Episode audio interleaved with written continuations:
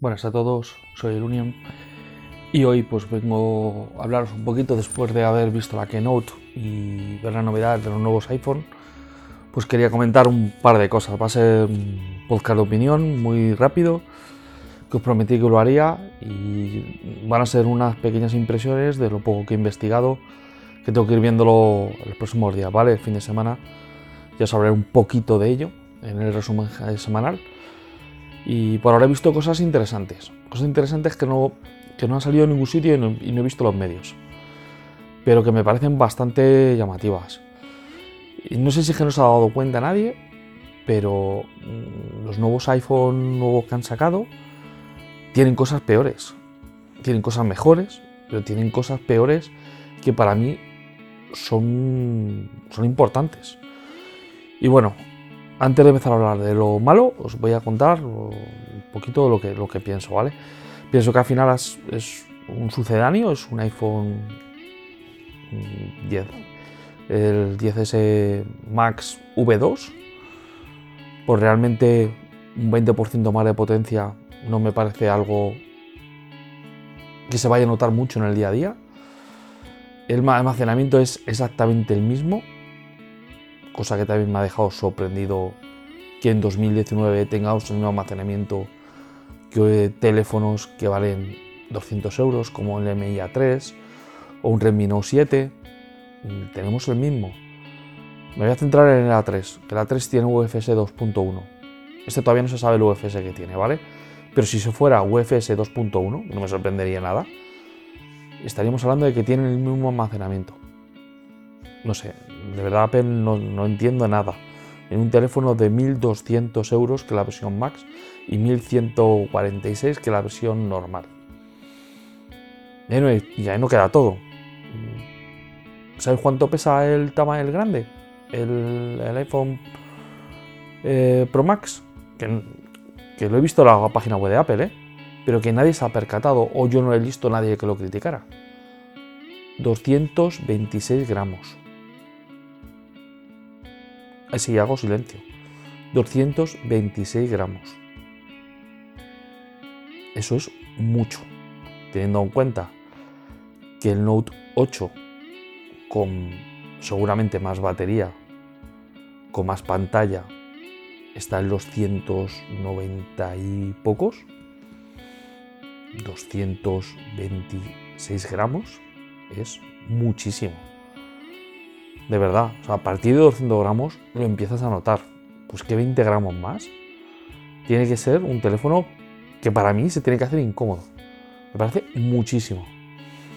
No sé, eh, ya el pequeño se me hace pesado, que son 180 gramos. Ya vamos, entre que la pantalla tiene el es enorme, entre el peso que tiene, no sé, yo me he quedado muy chofe. Encima no ha habido One More Thing, con lo que no ha habido nada nuevo innovador, ha habido innovación después de que nos habían creado el hype con ese eslogan de For Innovation Only. No ha habido nada. Innovación, no ha habido nada, no sé. Eh. Yo sinceramente después de esta keynote, en la cual esperaba que Apple fuera a hacer algo para intentar rebañar algo a sus rivales, veo que lo que ha hecho ha sido una pequeña mejora, sin nada nuevo, sin nada que ofrecer diferente. Encima, mm, sí que es verdad que nos va a dar más autonomía, o sea, son 6 horas más de autonomía, que es, bastante, en el modelo Max. Y 5 o 4 eran, esto ya no estoy seguro, en el modelo pequeño. Que por eso seguramente sea los 20 gramos, porque habrán hecho una batería mayor. Pero aún así, es que, no sé, me parece mucho. Decían que iban a quitar el 3D Touch y me ha parecido que no lo tiene. Porque las especificaciones no lo he visto con lo que han quitado cosas y aún así tiene un peso, no sé, enorme. Eh, no sé, eh, seguramente funciona muy bien eh, la pantalla, la pantalla que han sacado pecho con sus 12.000 nits, que sepáis que la, el Note 10 Plus es 13.000 nits. Tampoco es la mejor pantalla del mercado. Que luego seguramente en calibración Apple lo hace bastante bien. Con lo que aunque no llegue el nivel de nits que llega a la del Note, a lo mejor es que lo hacen por tema de salvaguardar la pantalla. Quiero pensar bien. Yo eso hasta lo puedo decir, vale, es así. Pero el tema del almacenamiento y el tema del peso, me cuesta mucho, me cuesta mucho.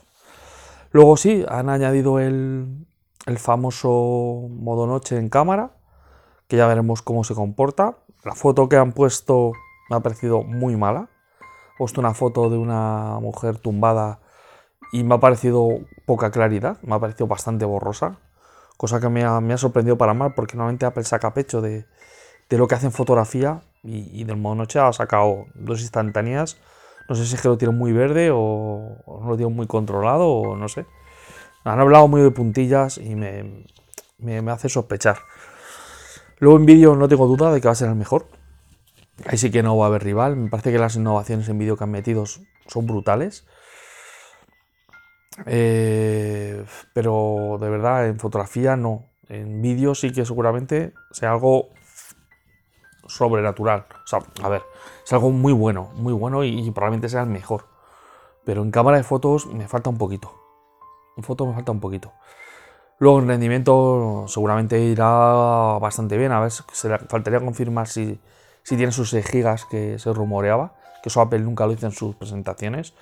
Hasta que no se abra la gente de iFist, eh, eh, y vea si realmente tiene esos 6 gigas, no lo sabremos, pero eso ya pasará después del día de lanzamiento.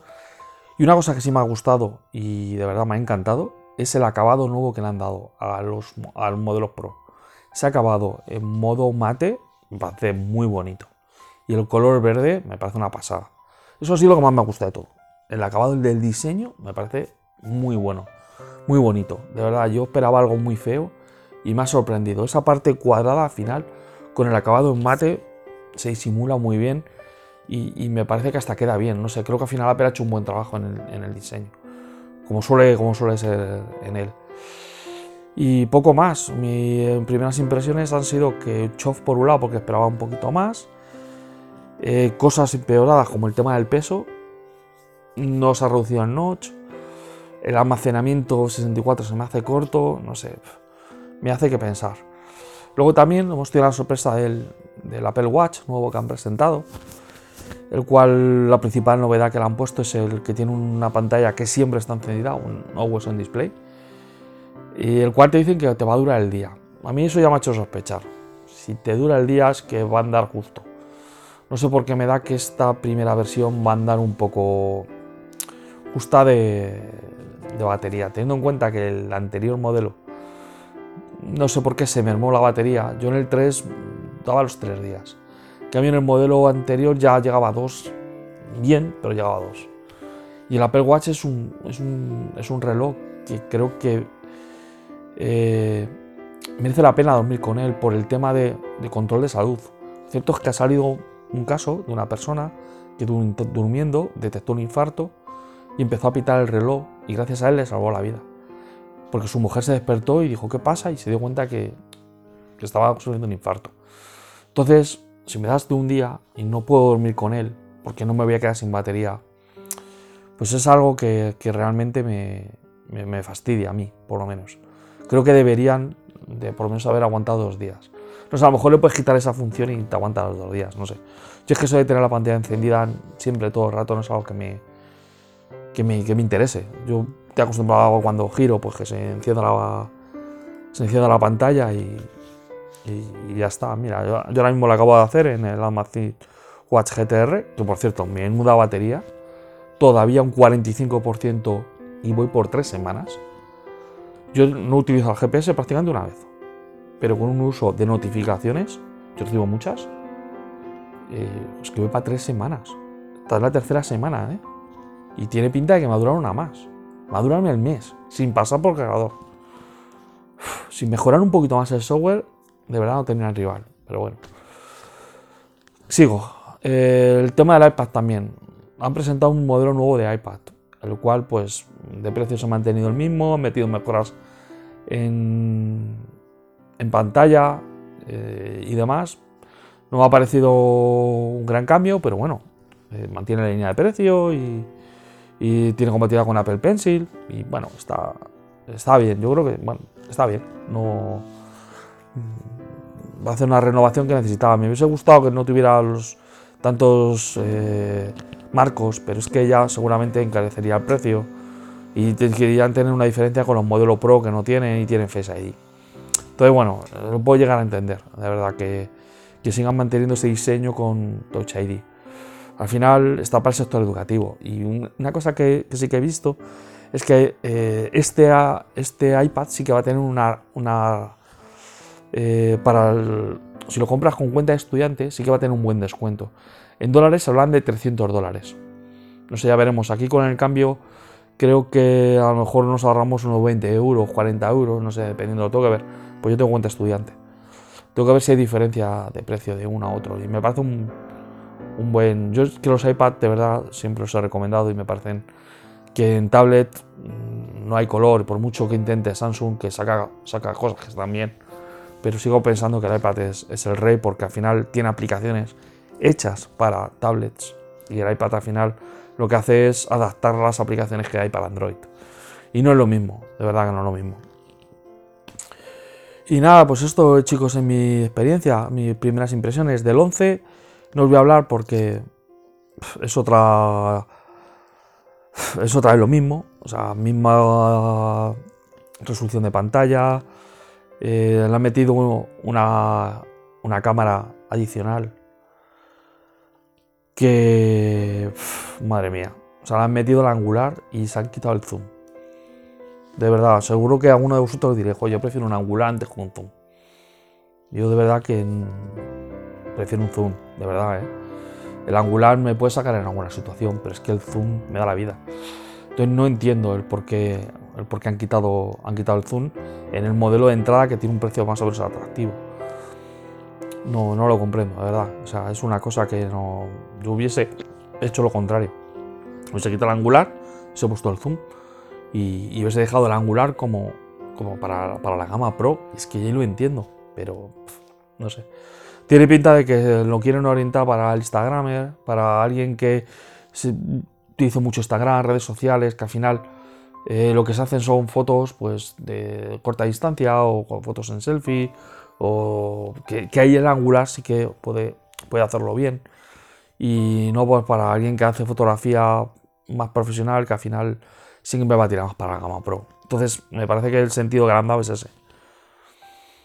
Pero lo demás igual, la misma resolución de pantalla, parece que es lo mismo. Habrá habido una pequeña renovación interna del panel, pero en cuanto números, exactamente igual.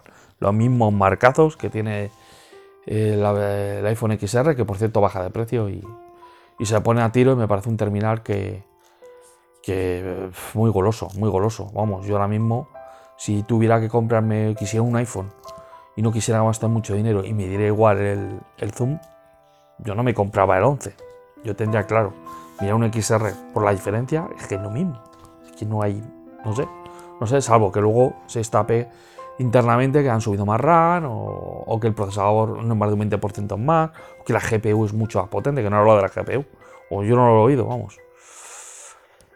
Y nada, pues nada, esto eh, chicos, eh, no voy a editar el vídeo, normalmente pongo música de fondo, esta vez ni lo voy a poner, porque bueno, es un es un podcast que quería hablar rápido y contaros un poquito mis, mis impresiones y, poco más. Pues nada, que el fin de semana os cuento si he descubierto más cosas, os doy mis impresiones ya sobre los nuevos iPhone y nos ponemos ya en modo Google Pixel, que, han salido cositas esta semana y, parece que ya se va acercando y ese sí que realmente me, creo que va, a ser un punto de innovación importante. Pero esto ya lo cuento el fin de semana y os cuento las cositas que, han, que se han filtrado y que, y que son reseñables, ¿vale?